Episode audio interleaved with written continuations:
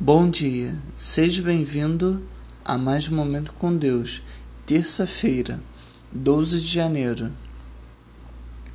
Mas aqueles que esperam no Senhor renovam as suas forças, voam bem alto como águias, correm e não ficam exaustos, andam e não se cansam.